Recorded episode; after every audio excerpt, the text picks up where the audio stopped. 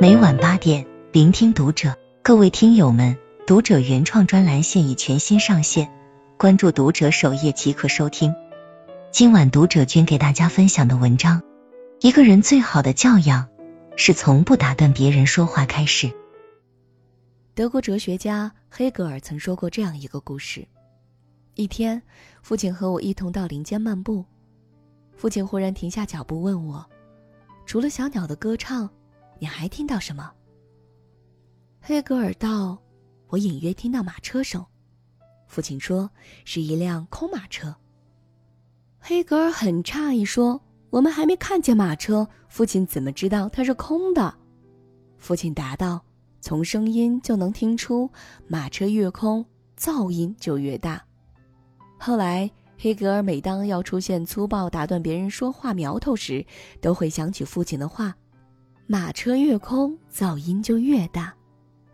黑格尔成为学识渊博的德国大哲学家，是父亲教给了他为人处世之道。谈话中不打断别人说话，才是一个人最好的修养。一，尊重别人是从不随便插嘴开始。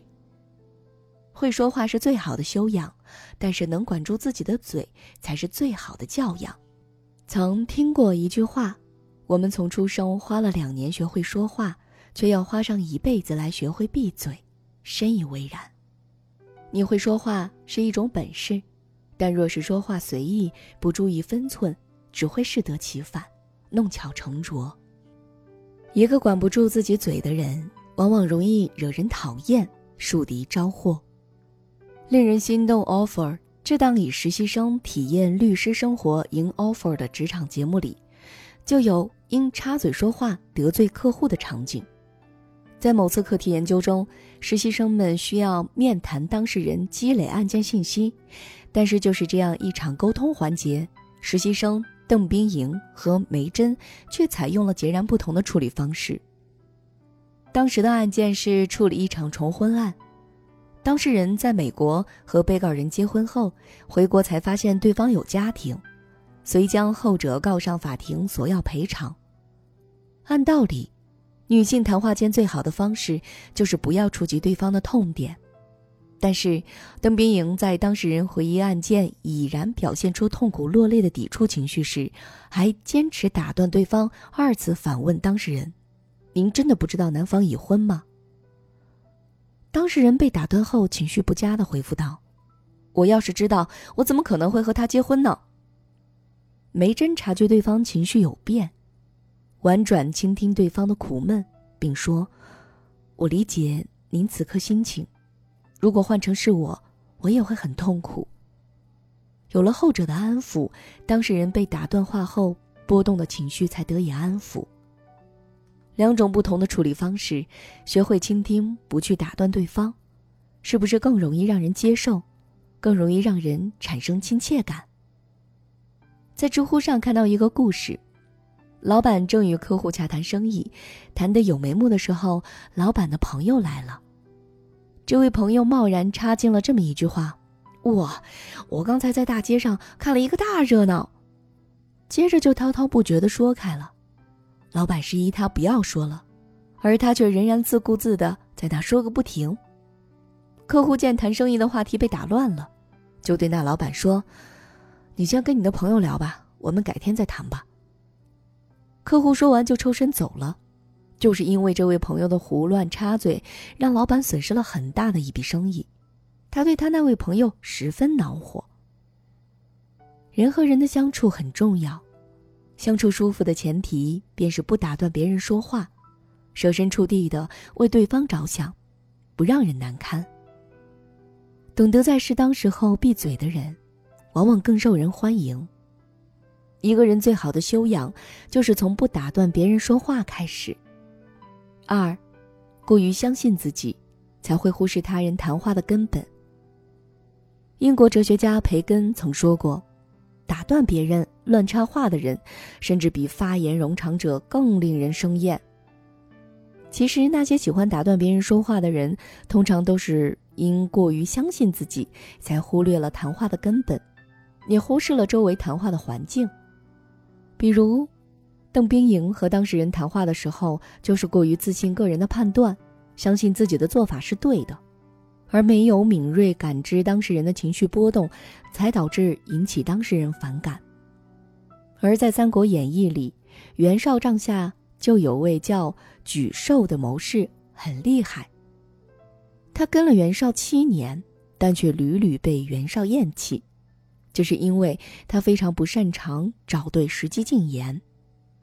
每次袁绍正高兴或者和他人谈论军事问题时，他会突然冲进来说：“大事不好了，大难临头了。”次数多了，就算再好的谋略都会被袁绍忽视，就是因为多次打断领导的谈话，说话中又犯了军令，蛊惑人心，传播焦虑，被打入死牢，最后到死都不被主公待见。尊重别人一定要明白，谈话场合是否适合插嘴，在打断别人之前，一定要看当事人处于什么位置，再发言，这样对自己对他人。都不会造成影响。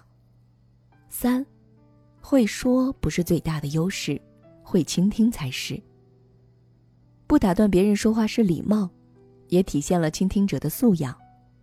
歌德曾言：“对别人述说自己是一种天性，认真对待别人向你述说他自己的事，这是一种教养。”在读者上看到过一个故事，许多富翁。权贵和名人都经常光顾斯帕克斯餐厅，因为它是纽约的一家标志性餐厅。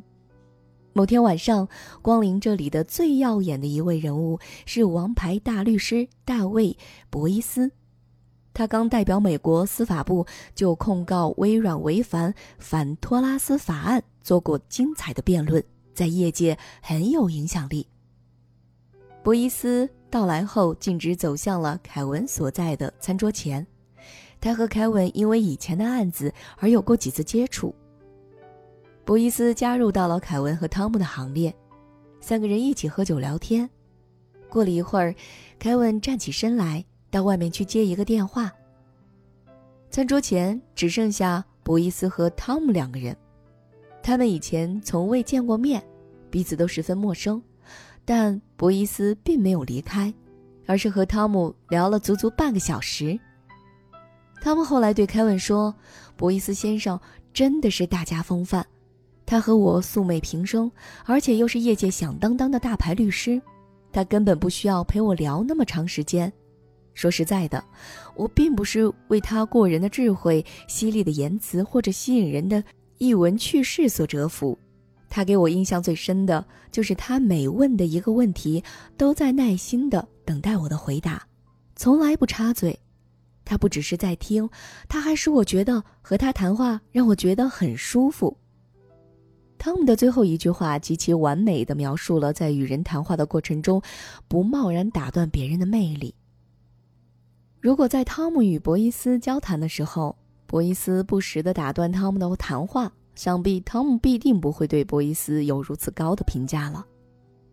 一个人会说话是他的优势，他可以因此获得名利；但是一个人若能在谈话时耐心倾听对方的发言，他会赢得旁人的尊重。四，恰如其分的回复才能让对方有尊重感。